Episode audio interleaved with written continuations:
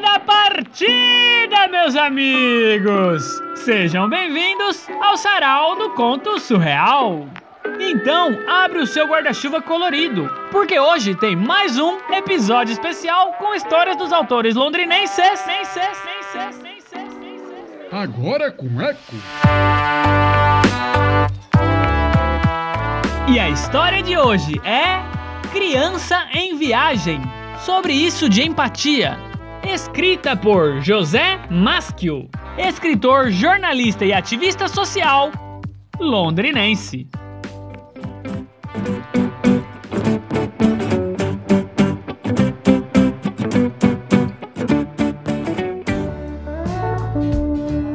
Isso de dois riozinhos perto, um dos papagaios e outro das pombas. De onde surgem esses nomes? Quer mesmo saber? Vem de muito longe, de um tempo em que os homens não se criavam por cá. As aves dominavam tudo. Foi em um tempo muito antigo, tempo dos deuses, em um tempo de Naoriti, o deus das aves. Ele criou o rio para as aves que criava. Ficou o rio dos papagaios, pois os papagaios eram a maioria. Naoriti gostava do verde e gostava da arruaça de papagaios, maritacas, maracanãs e araras a brincar no rio. Não, nesse tempo os nomes das aves eram outros. Papagaio e pombo não eram conhecidos por esses nomes. Isso, desses nomes, foi depois dos humanos. Naquele tempo, o tempo dos deuses, todos se entendiam, não precisavam disso de nomes e identificação. Tudo corria bem, até uma pomba a Juriti reclamar com Naoriti. Era difícil para as pombas beberem no rio dos papagaios. Naoriti estranhou, mas nada fez. Esperou. Depois da Juriti, apareceu a Asa Branca e até a tímida Fogo Pago. Não conseguiam suportar a barulheira das araras, maritacas e papagaios. Naoriti matutava, e ao matutar, criou o macuco, o macuco, ave de chão e canto fonfon, e percebeu que as pombas definhavam. As rolinhas foram as primeiras, depois as maiores. Naoriti pensava a solução, mas antes avisou o macuco para só ir ao rio de madrugada, quando os papagaios e afins dormiam, enquanto buscava a solução. Então se vestiu de papagaio e foi para o rio. Achou tudo normal. As maracanãs e maritacas maritacavam como tinha que ser. Os papagaios papagaiavam em uma algaravia só, que dava prazer a Naoriti. Era bom ouvir o alarido. Aquilo fazia bem aos ouvidos de Naoriti. Mas as pombas ainda reclamavam. As asas brancas, de voo longo, andavam sumidas muito além da Serra do Purunã. Naoriti foi consultar Nhambuquira, a deusa dos deuses, a que tudo sabia, por isso mandava. Contou o problema. Yambukira sugeriu: Amanhã cedinho vá até o riacho, mas não vá vestido de papagaio, se vista de pomba. Foi o Nauriti vestido de pomba que chegou ao rio. Tudo era como sempre tinha que ser. O alarido e a algaravia, de papagaios, araras e maritacas. Até periquitos estavam lá. Mas se como papagaio gostava disso, Naoriti, como pomba, não conseguia suportar. O alarido virou barulho forte que ofendia a sensibilidade de pomba. Naoriti voltou a Yambukira, agradeceu.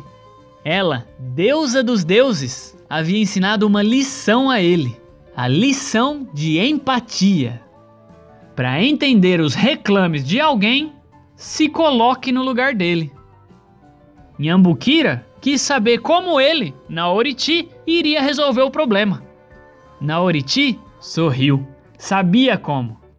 No final daquela tarde, convocou pombas e papagaios.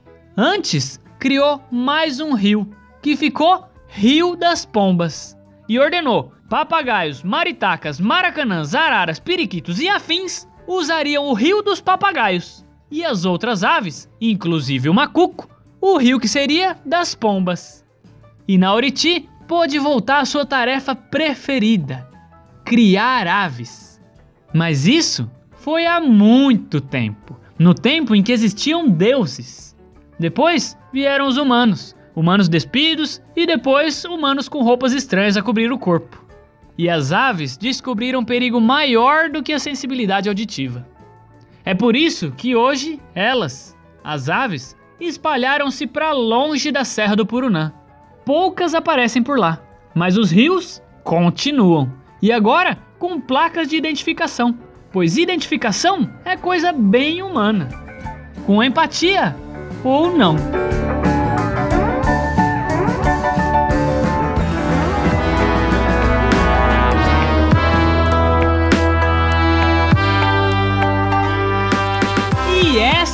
História de hoje, contada aqui para você ouvir daí. Se você gostou, manda para os seus amigos e volta na semana que vem para conhecer mais um autor londrinense. O José Maschio, escritor da história de hoje, tem muitas outras obras publicadas. Confere na legenda desse episódio seus outros trabalhos e onde encontrá-los. Não se esquece de curtir o episódio de hoje, se inscrever no canal do Sarau e seguir a gente para junto comigo conhecer um pouquinho da literatura londrinense. E para você ter uma semana muito feliz e alegre, um recado desse senhor que dá os melhores recados de todos os podcasts. Eu que sou que dá os melhores recados? Os melhores do mundo, seu Cuia. Quer ver? Fala o seu recado de hoje. O recado de hoje é: nunca se esqueça de enxugar muito bem entre os dedos do pé depois de tomar banho, porque se ficar molhado, pode dar fungo. E aí vai acabar nascendo cogumelo no seu pé. E o animal que come cogumelo é os ursos. Então, lembra sempre de enxugar o seu pé para evitar ser atacado por um urso. Olha aí, ótimo recado.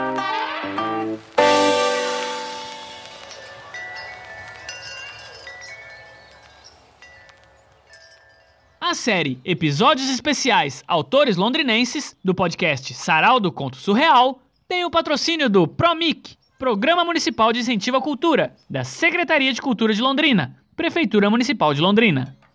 O episódio de hoje foi editado por Lucas Turino, que sou eu mesmo, e teve o recado do seu Cuia. Que tô sempre por aqui. E volta mais vezes aqui no Sarau, nesse mesmo horário e nesse mesmo canal.